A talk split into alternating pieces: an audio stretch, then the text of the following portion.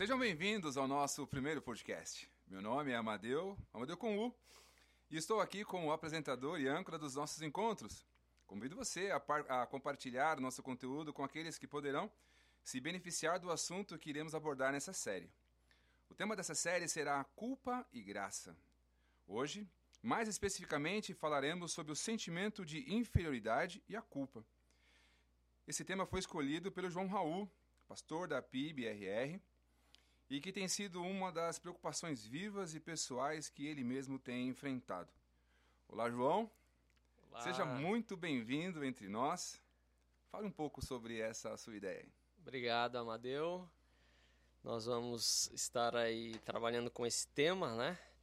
E eu escolhi esse tema porque eu vivo na pele o drama do sentimento de culpa e a luta que tenho em desfrutar da graça de Deus em minha vida. Essa graça de Deus eu espero que ela vá me aperfeiçoando a cada dia. Então, talvez aquilo que a gente converse aqui possa ajudar você que está ouvindo aí do outro lado, né? Muitas vezes eu me cobro demais pelas coisas que faço, ou pior, as que eu não faço ou deixo de fazer. Às vezes eu tenho até insônia, não durmo à noite, fico com remorso e eu tenho percebido que Pessoas extremamente sinceras diante de Deus também têm buscado essa graça e têm lutado muito com esse sentimento. Então, convido aí você e o pessoal a caminhar com a gente nessa jornada. Obrigado, João. Então passaremos esse tempo juntos. É, Paulo Tournier diz que muitas são as pessoas em nossos dias que estão sofrendo com enfermidades físicas, psíquicas e emocionais, e por que não dizer até mesmo sofrendo na alma. Muitos são os fatores que entram em jogo em uma doença e na sua cura. O sentimento de culpa é um desses fatores, e não é dos menores. Basta lembrar um caso muito simples, a insônia, devido ao remorso. Já pensou sobre isso? É, é mais comum e rápido resolver tal problema com uma prescrição médica de um sonífero, mas está mesmo resolvendo a causa do problema? Não se pode abordar o problema da culpa sem levantar questões religiosas e educativas. Assim, queremos compartilhar, conversar contigo através desses podcasts sobre o tema culpa e graça. Afinal de contas, a consciência culpada pode ser uma constante em nossa vida. Isso mesmo, Amadeu. Você citou o Paul Tournier e nós estaremos dando esses primeiros passos com esse assunto com a ajuda desse autor. Depois você pode dar um Google aí, procurar sobre esse psiquiatra e ver assim mais detalhadamente o que ele fala. No tocante às questões levantadas, o destaque que damos inicialmente é sobre as pessoas que revelam um sentimento de inferioridade. E aqui fazemos uma relação de pessoas com o sentimento de inferioridade e a culpa, pois estas sofrem mais, tem pessoas que são mais fortes emocionalmente e que, inclusive, conseguirão transferir seus sentimentos de culpa aos mais fracos. E quando nós falamos de sentimento de inferioridade, do que, que nós estamos falando? Estamos falando de uma pessoa que tem dificuldade com demonstração de inveja, busca por reconhecimento, hábito de se comparar com os outros, hábito de fugir das situações por medo de tentar resolvê-las sentimentos de incapacidade, isolamento, mania de apontar defeitos nas pessoas para se proteger, preocupação excessiva com a opinião das pessoas, sensibilidade a críticas, perfeccionismo também faz parte e dificuldade de se relacionar com outras pessoas. E quando nós apresentamos esses sintomas acima, nós estamos convidando você a conversar com a gente sobre esse tema, mas se for o seu caso, procurar ajuda também de um profissional.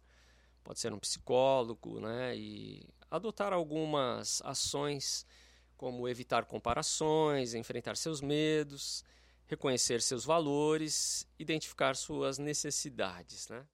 Nos fale um pouco sobre a questão educativa. Sobre a questão educativa, olhando para a nossa história, nós vamos perceber que no século passado a educação dos pais ela tendia a fazer das crianças assim bonecos de vitrine, bem comportados, silenciosos, e assim bem escolados, né, entre aspas, em atitudes sociais. Exemplo, né, vestir uma roupa bonita. Eu me lembro que quando eu era criança, minha mãe vestia nós quatro para ir para a igreja e ela dizia assim: não suje essa roupa. Né? Então você vai com ela e volta sem sujar. E ouvindo, né, até uma senhora, uma mulher, ela disse que ela detesta o domingo porque ela não teve condição de amadurecer as suas questões por causa de toda essa repressão e culpa interior que ela trazia. Com o vento da liberdade, é, soprando já agora um pouco mais recente na nossa época, nós passamos a reprovar a disciplina rígida daqueles tempos anteriores. Hoje, se o filho é barulhento, está mostrando que tem personalidade, né? Você convida até alguém para ir assim na sua casa, aí o filho arrebenta com tudo lá e o pai responde assim: ah, ele tem personalidade. né? Nós passamos a reprovar essa disciplina rígida.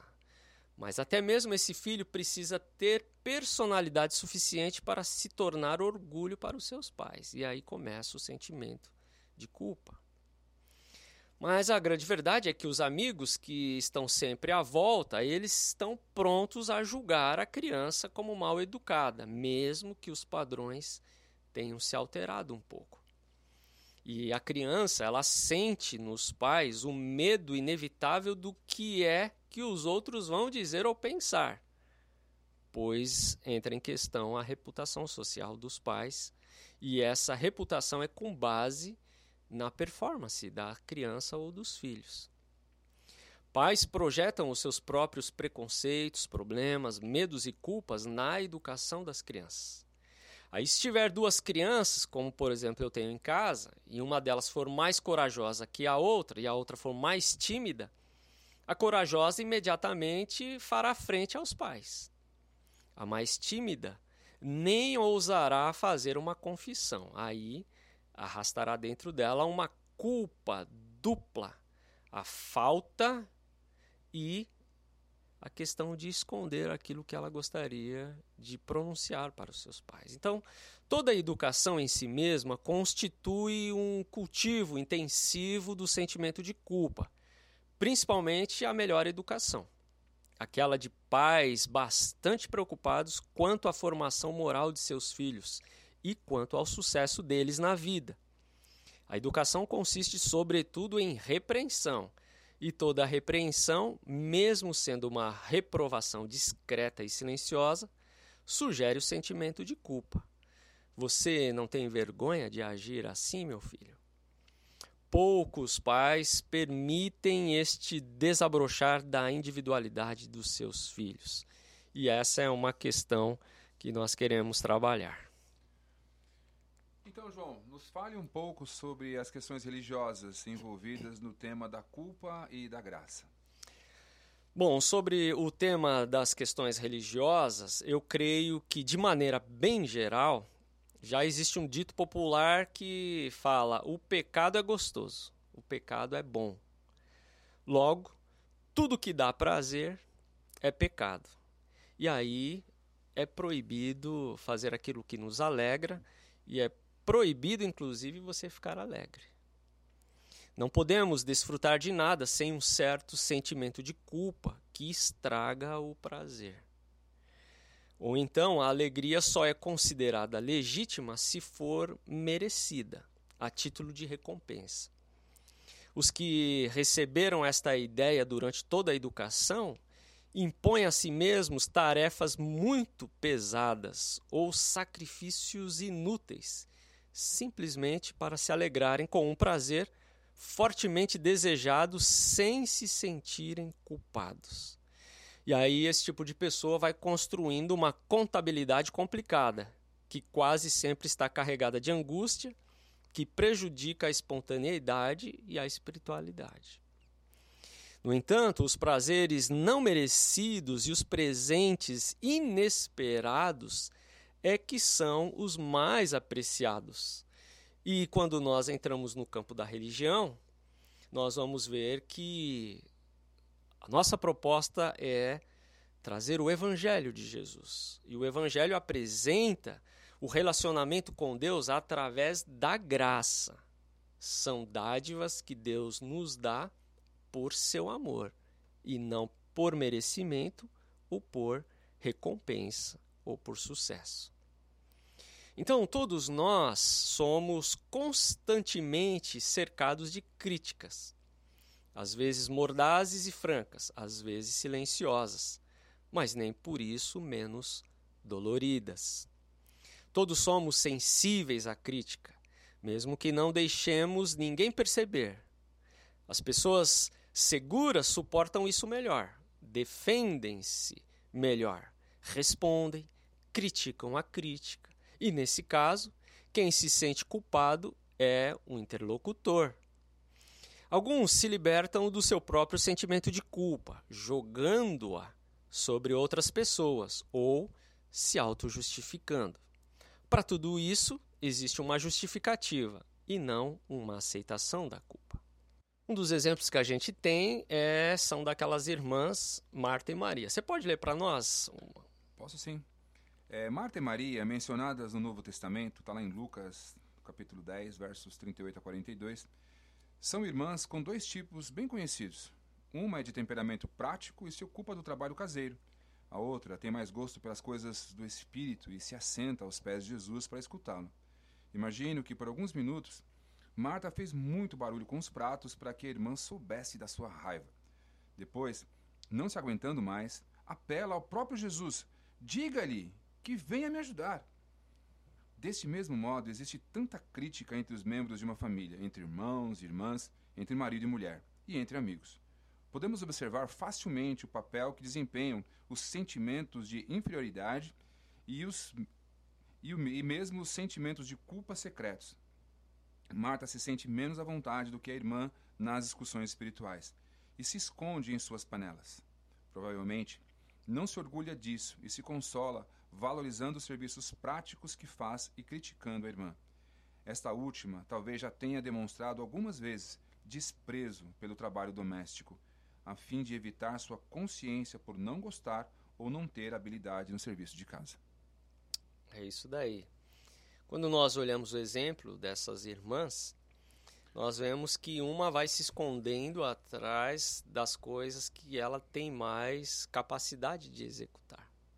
Até mesmo para não entrar num terreno onde o sentimento de culpa e até de inferioridade seja manifestado. Quando nós olhamos essa história, Jesus diz que Maria escolheu a melhor parte.